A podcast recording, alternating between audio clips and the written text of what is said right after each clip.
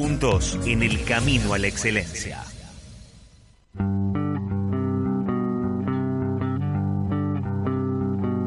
Bueno, seguimos en tendencias, nos metemos un poco en el mundo del arte y como todos los programas vamos a hablar un poquito de filosofía, casi sin querer terminamos siempre hablando de filosofía acá en tendencias y mm, no sé si sin querer o queriendo, pero no importa, no viene a cuento. La cuestión es que estuve conversando el otro día en vivo vía Instagram, utilizando todas las herramientas tecnológicas a nuestro alcance para darle un poco de manija a las cosas que nos interesan y en este caso conversé con Lucila Díaz Castelli. Lucila es una gran amiga, aparte de todo lo que les voy a contar ahora, multifacética periodista, artista, pinta, pinta y pinta muy bien. Los invito a ver en, los perfiles del programa o el, personal mío o en el de Lucila, que ahora se les voy a decir cuál es, que no me acuerdo mientras me macheteo, eh, un poco toda la obra que hace ella en atelier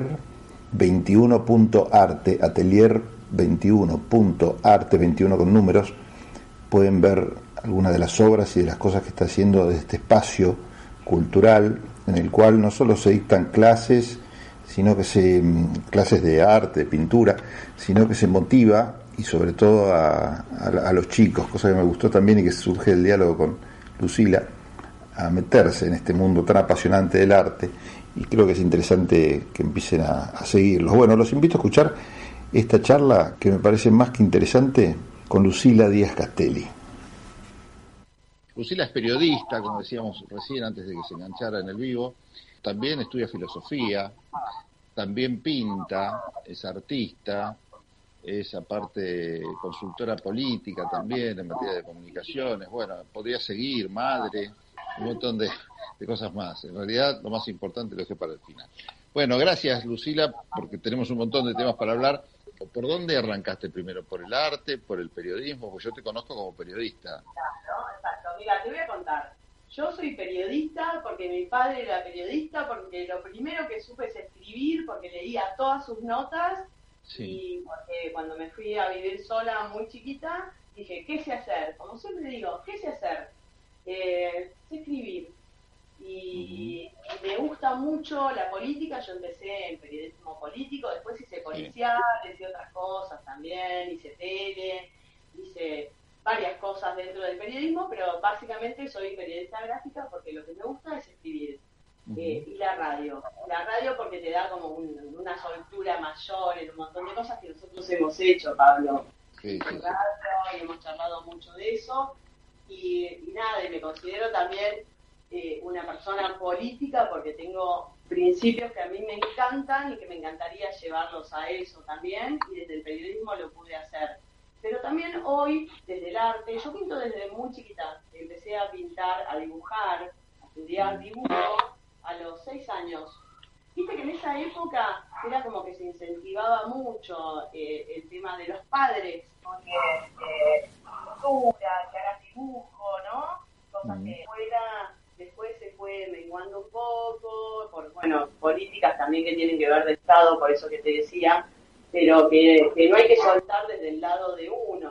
No, siempre uno tiene que estar dependiendo de las posibilidades que te dan, que te dan, sino también de las posibilidades que uno tiene y tratar de llevarlas.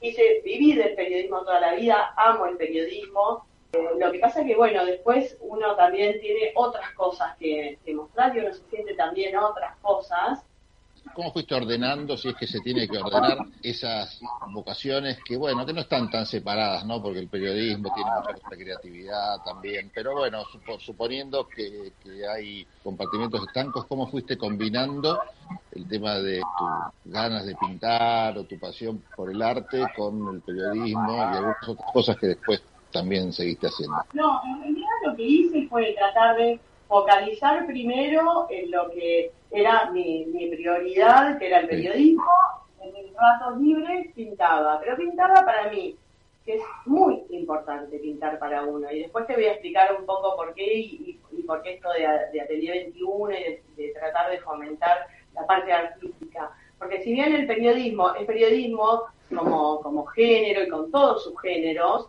también el periodismo es escritura, la escritura es una de las de la máquinas del arte. O sea, yo también soy poeta, vos me decís, sos poeta, ah, escribiste poemas un montón, publiqué algo, no. Yo me considero poeta, me considero escritora, me considero guionista y me considero que puedo llegar a hacer una novela. Hice cuentos, no publiqué nada todavía. Algún día también lo puedo hacer. Pero yo considero eso, entonces seguí trabajando con esas cosas, aparte de mi profesión, de mi oficio, como le quieran llamar al periodismo. Bueno, hay, perdón, hago un paréntesis, ¿no? Porque una cosa es ser escritor y otra cosa es publicar lo que uno escribió. De hecho, hay un montón de, de escritores que han pasado a la historia por sus buenos productos que nunca publicaron nada. Y cuando terminaron de escribir o se murieron, alguien se los publicó y bueno, y no por eso no eran escritores antes. Así que bueno, esto vale para todo el mundo, todas las personas que por ahí escriben y dicen, ay, tengo que publicar o no. Es importante quizás el momento de la publicación como para darle un cierre también a la hora y decir, en el caso de los escritores, bueno, listo, no la corrijo más, no la releo más, no la pongo en consideración, listo, acá terminó. Pero no hay una necesidad de publicar. Un cuadro, y te voy a decir algo, y también pasa eso en, lo artístico, porque uno puede pintar, y, yo me siento pintora, ahora, por ejemplo, sí laburo de, pintora, porque estoy trabajando eso a partir de la cuarentena, eh, que dejé unos trabajos de periodismo, como nos pasó a todos, que tuvimos que dejar algunas cosas y, bueno, por, todo lo que pasó. Y dije, bueno, ¿qué otra cosa sé hacer? Soy pintora, me considero pintora, nunca había vendido un cuadro o algún adhesivo, lo regalé y todo, y después me metí con eso y me metí igual que con el periodismo, haciéndolo con la misma profesionalidad Pese a que tal vez no vendía cuadros en ese momento, los hacía para mis amigos, los hacía para mí, que es lo más importante, es lo que se transmite después, ¿no? Entonces, entonces, bueno, yo ya tenía toda una carrera de pintora que tal vez no se veía y que es lo que yo siempre trato de fomentar desde Atelier 21, que es, mira, te voy a contar algo. Nosotros hacemos en Atelier 21 clases abiertas, gratuitas y todo, de 5 o 6 horas con gente es pintora, es pintora profesional y que nunca había pintado nada en su vida y se van con un cuadro hecho donde les damos todas las técnicas, pero todas con esa generosidad, viste, decir, y se van con un cuadro y tal vez después vuelven a las clases o no, siguen pintando con todo eso que aprendieron en sus casas y les hace bien. Porque el arte y todas estas disciplinas que hablamos, la música también, te puedo decir, me considero cantante y canto re mal, pero ¿sabes qué? Sí, sí, sí, sí. Ahí te entendí lo de lo terapéutico de, pintar, ¿no? No es mi caso, pero y por eso pintar nada. nace en esto de la cuarentena, cuando uno tal vez o, o, se queda sin su trabajo o no sabe qué hacer cuando está todo el tiempo encerrado en su casa, o, o sea, lo terapéutico de lo que uno sabe hacer y se siente. Es como yo te decía, yo empecé a cantar porque acompañaba a Charlie, que es mi compañero de Atelier 21, porque toca la guitarra, como, vos, además que también sos músico, y le encanta. Y, uno se considera músico porque ama hacer eso, ¿entendés? Ama hacer eso. Y bueno, después si lo puede eh, mostrar y, lo, y, puede empezar a enganchar con eso y que, y que la gente te guste lo que haces, aunque no te guste como cante, pero se, se divierten, es un placer inmenso. A mí me va a encantar y mis viejos me llaman y les digo, ah, no me importa nada, me encanta cantar, soy cantante y en algún momento voy a aprender canto, como así era filósofa antes de empezar la carrera, porque había leído todo lo de filosofía, después me inscribí en una carrera y tengo 9.50 de promedio porque ya sabía todo, pero a mí no me importa lo académico. ¿Estás estudiando filosofía? Sí, qué bueno. En la UBA y después como me quedaba lejos, yo tengo, viste, un chiquito que, tiene discapacidad, que tiene autismo, entonces no podía viajar tanto, todo, y me fui a San Martín a estudiar en una universidad divina donde tiene todos los profesores de UBA, todo, y empecé a estudiar ahí, aprendí libre y también cursando y todo, y me va bárbaro porque yo ya tenía todo ese background. Lo que yo digo, a veces uno dibuja todo y decir, no, no soy pintor porque no sé algunas cosas. No, pero si a vos te gusta pintar, sos pintor en tu esencia.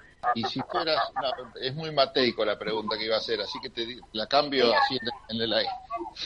Las preguntas mateicas son un espanto, pero son muy divertidas. Si fueras un color, ¿qué color serías? No, ¿qué filósofo te influyó a la hora de pintar?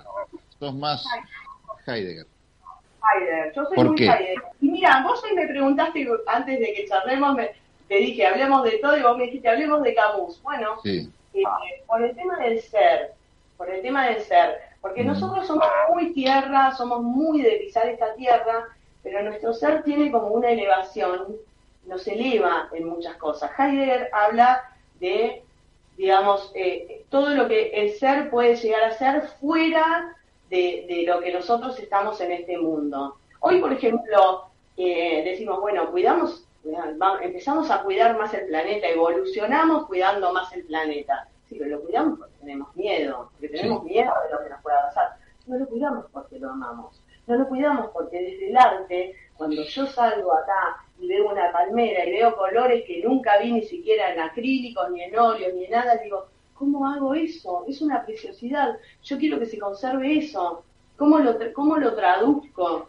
¿Cómo trato de...? Bueno, y ahí es donde entra nuestro ser y nuestro sentimiento y nuestra emoción, que es lo que nos da inspiración. Porque la inspiración, es lo que siempre yo sostengo, otros pueden pensar otra cosa, pero la inspiración viene de afuera, se interioriza y después vos la sacás con, con tu ser, como vos la podés traducir con lo que tenés con, lo, con el pincel, que es difícil, es una, se tiene que hacer una extensión de tu mano, con, con, los colores que tenés, que a veces no los podés mezclar y que tenés que ponerle un montón de otros colores y decir, ¿cómo hago esa palmera preciosa que yo veo plateada y las palmeras son verdes? Y yo la veo plateada porque veo la luna y porque, digo, esas, ese tipo de cosas son lo que, lo, lo que yo propongo más que nada desde Atelier 21, poder inspirarse en esas cosas de afuera y llevarla a una emocionalidad donde no tenga que ver con el éxito, ni que si sos pintora, nada, nada, lo que, lo que uno se considera.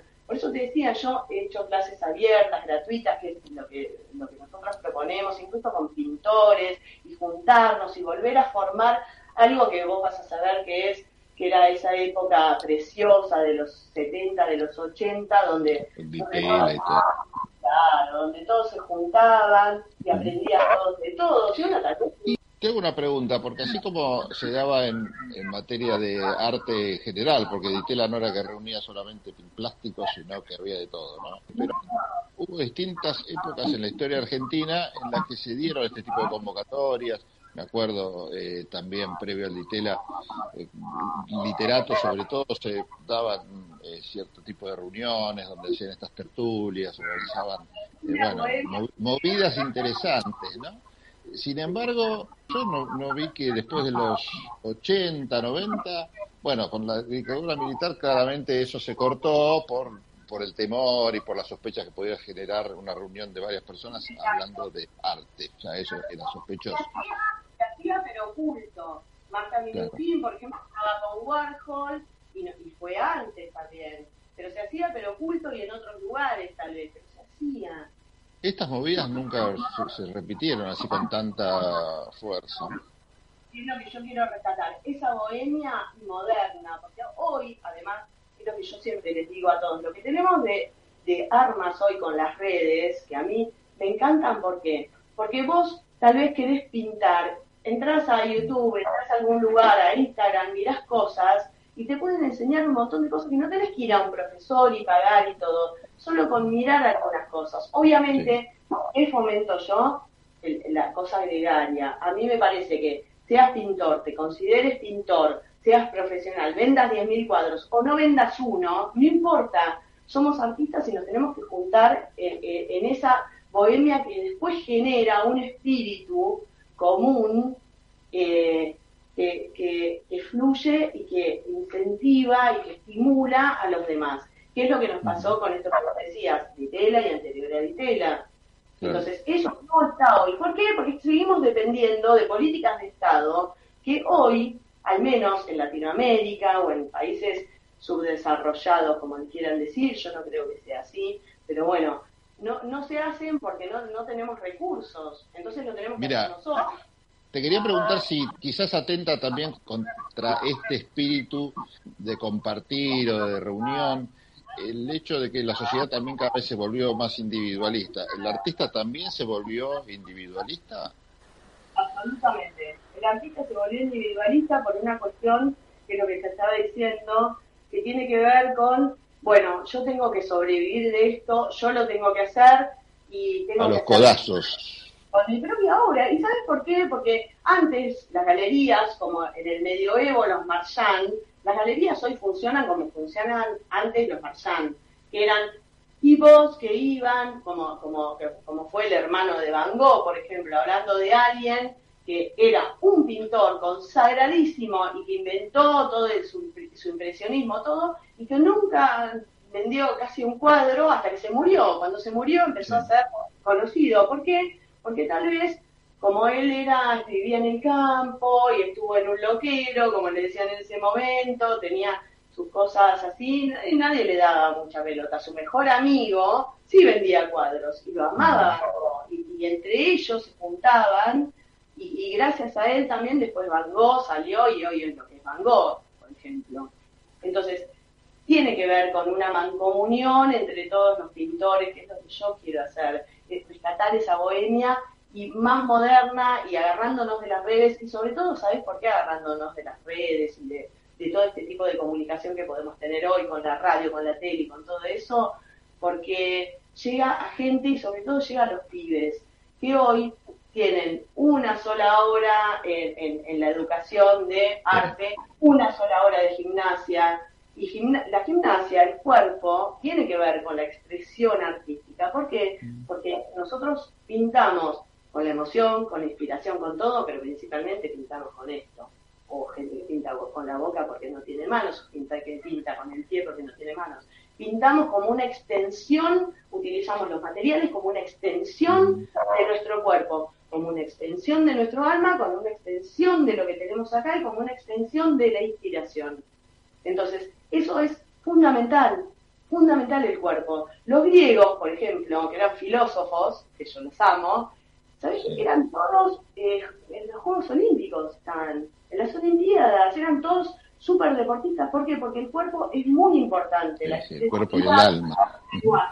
Por el alma, claro, porque sale todo por nuestro cuerpo como te ves vos, como yo te veo a vos, es, es lo que lo que vos me transmitís a mí. Sí, sí, vos me transmitís eso con tu lenguaje, con tus movimientos, con tu gesticulación, y vos pensás que además el arte es copia, copia de lo que vemos.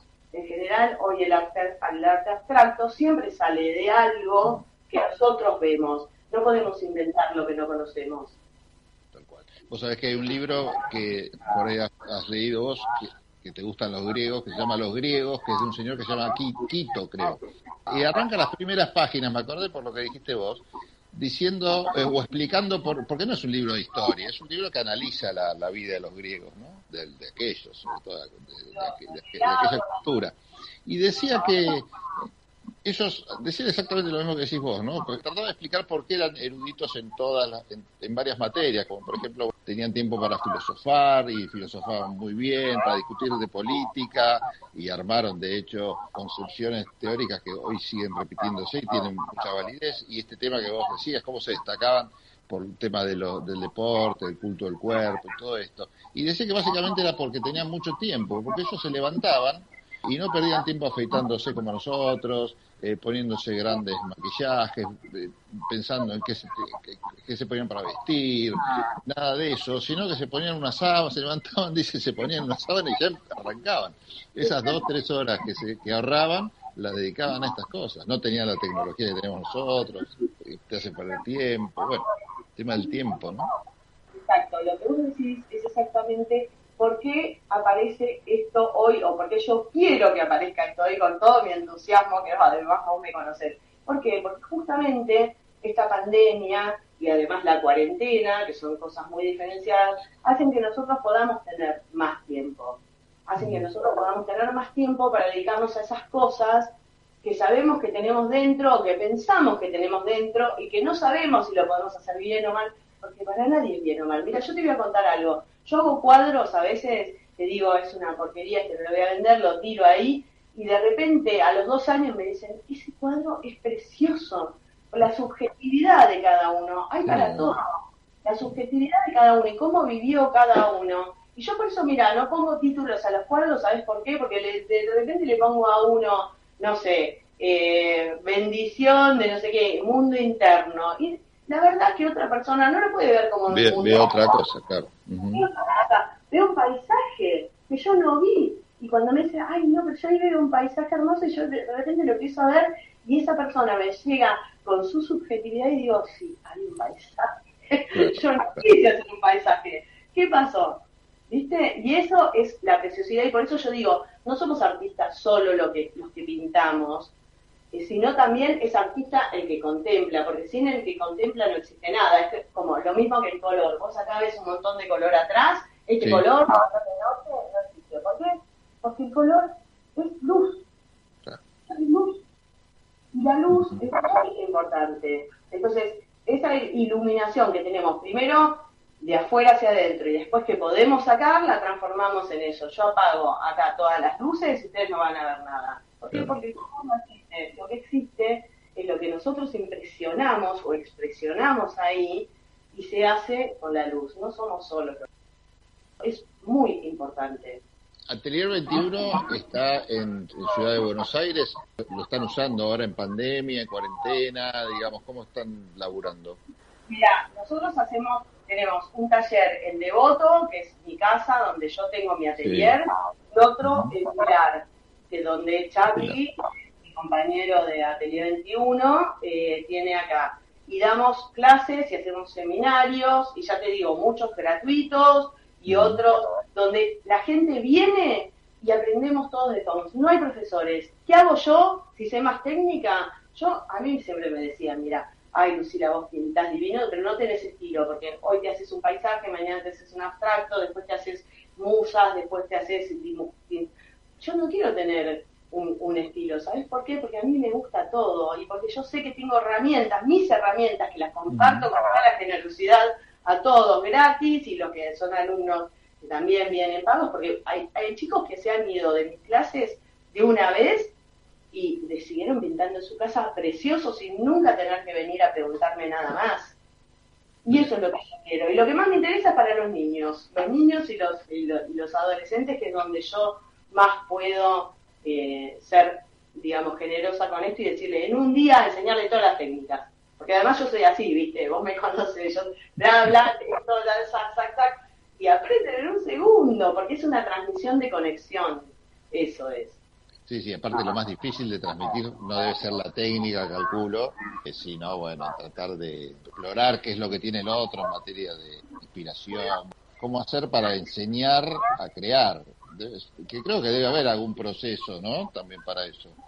Porque uno puede decir, a ver, te pregunto esto, porque porque quizás uno puede decir, bueno, sí, yo fui a la Escuela Panamericana de Arte y me enseñaron cómo usar un aerógrafo, un pincel, un lápiz, carbonilla, con las manos, lo que sea, pero no se me ocurre qué hacer o no tengo inspiración. Eh, ¿Eso se puede trabajar también? Y hay una de las cosas muy importantes. Todo lo que es académico sirve mucho para tener estos recursos para poder uno hacer lo que quiere hacer. Porque yo me, me ha pasado antes cuando estudiaba y decía, yo quiero hacer esto, pero no sé cómo hacerlo. Y me miraba cosas y decía, ¿cómo lo hace? Entonces, eso te da herramientas para poder lo que vos mm. querés hacer, poder hacerlo y, plasmarlo exactamente igual. Lo que pasa es que después, eh, cuando, cuando te juntás con otros pintores, no tenés que, o sea, tenés que desprenderte un poco de lo académico y buscar lo tuyo. O sea, mm. como, como un, primero un en sí y después un para sí sobre eso y después volver a hacer vos mismo con las dos cosas. Lo académico, lo que a vos te gusta y eso combinarlo y usar los recursos que tenés. Eso eh, en, las escuelas, por eso yo quiero siempre, propongo que en las escuelas y sobre todo para los chicos más chicos de, séptimo grado, desde antes, desde chiquitos, se, usen más esos recursos, porque es una forma de expresividad que a veces las redes no te permiten, porque hay actividades que tienen que ver con la aceptación y no la aceptación. En el arte no hay aceptación o no aceptación. En el arte te gusta o no te gusta, y, lo que a vos no te gusta le puede gustar a otro. Y eso es ¿Vos estás de acuerdo con que los profesores le pongan nota en dibujo a los dibujos que presentás? Yo me acuerdo que te ponían 8, 9, 10. En literatura, cuando te hacían hacer un poema o algo así, me acuerdo que te ponían nota. Y yo después decía, ¿qué, ¿con qué criterio este hombre me está calificando? Es una porquería. Hay pintores que vos mirás los dibujos y decís, esto lo hizo mi hijo de seis años. ¿Por qué? Porque, en serio, pintores increíbles, que consagrados, si querés, consagrados, no sé si son los mejores, porque no toda la consagración y no todo el éxito viene de ser mejor, sino de un montón de cosas que por donde transita uno el camino del arte y por donde no lo quiere transitar o por donde no puede. Entonces, hay dibujos que vos decís, esto lo hago yo en un minuto, bueno, hacelo, hacelo. Si te gustó dibujo, ¿qué hace tu hijo? Y vos lo podés hacer igual y la vaca te sale como un caballo y después le metes, mirá, yo les he dicho, pero mira, ponele un poquito más de color acá y sale un dibujo precioso, porque hemos visto Polo, Polo, Polo tiraba así, ¿quién no hace esto? ¿Quién no lo hace? Agarrar un pincel, meter el tacho y salpicar. ¿Quién no lo hace? Todos lo podemos hacer. Lo que pasa es que lo hizo y se animó. Ese es el tema, animarse a lo que uno le sale, porque esta expresividad del brazo no nos va a salir a todos igual, no vamos a hacer todos polo, usamos la técnica de polo, pero esta expresividad del brazo es una expresividad no solo de, de lo que nosotros pensamos, de lo que queremos, sino además de lo que sentimos, y el brazo se mueve como cada uno. Todos podemos ser polo, pero somos nosotros, porque siempre es distinta la expresividad. Eso es lo que quiero decir. Hagamos todos polos, hagamos todos Milo López. Milo López hace dibujos recontra básicos que lo podés hacer vos, yo, y, tu hija, y, mis hijos, y los hijos de todos los que nos están escuchando.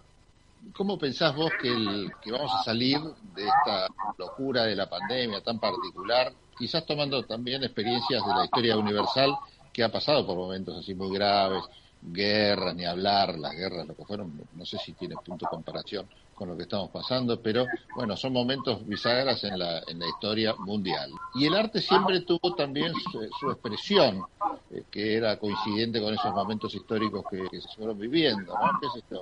Siempre, por suerte, ha sido muy interesante y evolutivo esos procesos que vivió el arte. ¿Cómo, te imaginas el arte post-coronavirus? El, arte post-coronavirus creo que va a, va a tener como una influencia igual que cuando aparece, por ejemplo, Descartes, que el hombre es el centro del universo y que, y que empezaron a, empezó a haber una movida, o en el iluminismo, que empezó a haber una movida que fue posterior, que, que, tenía más que ver con una cuestión gregaria de todos, donde se, marcaron expresiones y, eh, históricas sobre todo muy cambiantes, muy cambiantes.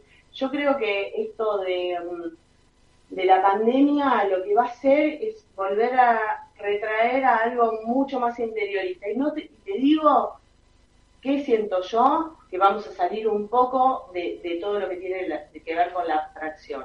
¿Por qué? Porque la abstracción, en momentos donde había mucha globalización, era muy difícil de expresar en cuestiones, por ejemplo, más de, paisajes, de observación y de todo, porque todos vemos distinto, porque ahora además tenemos acceso a, ver todo el mundo. Yo no viajé a Asia y conozco todo Asia porque me miro igual que todos los chicos y, todo, y sabemos todo cómo está funcionando. Es tanta la información, tanta la información, que eso no se puede traducir tan fácil en algo que vos quieras hacer, sino que esto de la cuarentena, a través de la pandemia, de tener que quedarnos en casa, de poder observar mucho menos de lo que podíamos observar antes eh, físicamente, y sí observarlo por las redes, para mí va a ser que vuelva algo mucho más em, expresionista y hasta te diría figurativo. Creo que viene por algo más figurativo, que, que se termine esta cosa de abstracción de hacer un cuadro blanco con un punto negro,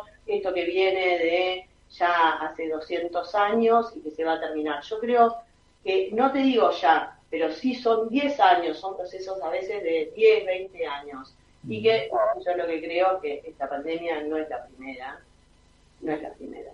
Va a haber más y hay que tratar de, de empezar a vivir con eso como fueron las guerras. Vos sabés, las guerras cambiaron todo, eh, las cosas territoriales, la expansión, la globalización cambiaron toda la parte expresiva del arte. La última pregunta que te hago, que quizás es un tema muy personal. Yo tengo una hija que está muy enganchada con el tema del, anime y me metió a mí en el mundo ese y me parece extraordinario. No paro de mirar dibujos animados de los más locos del mundo que me encantan.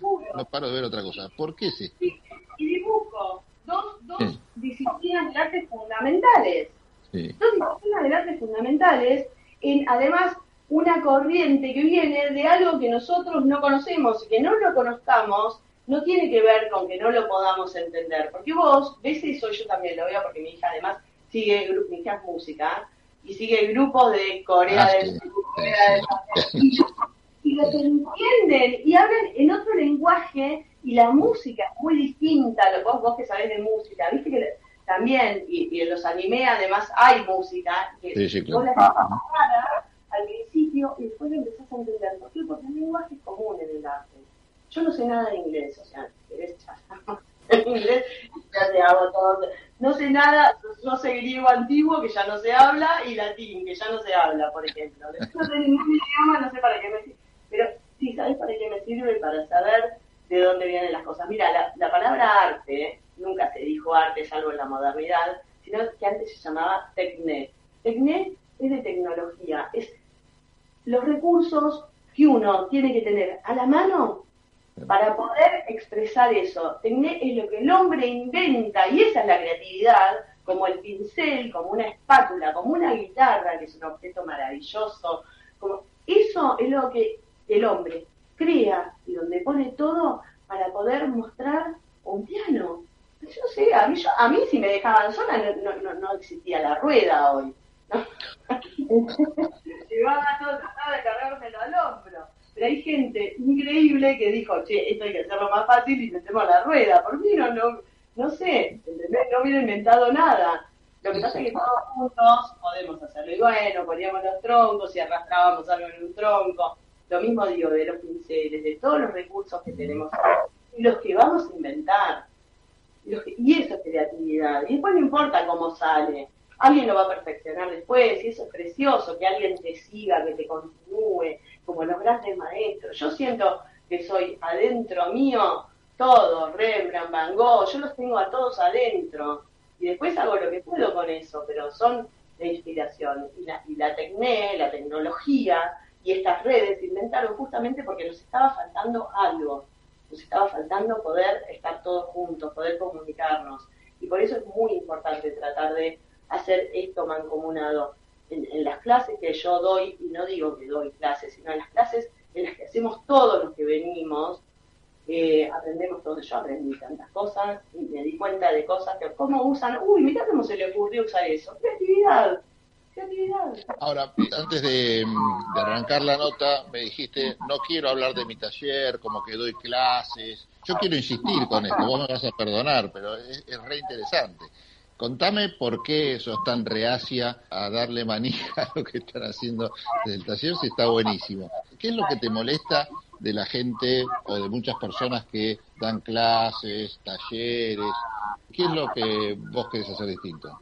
Mira, yo, ¿qué quiero hacer distinto? Que cuando yo estudié mucho pintura, que había como una, una cosa, esto se hace, esto no se hace, a mí, ah. mira, yo quería decir, pintas bien, no tenés estilo.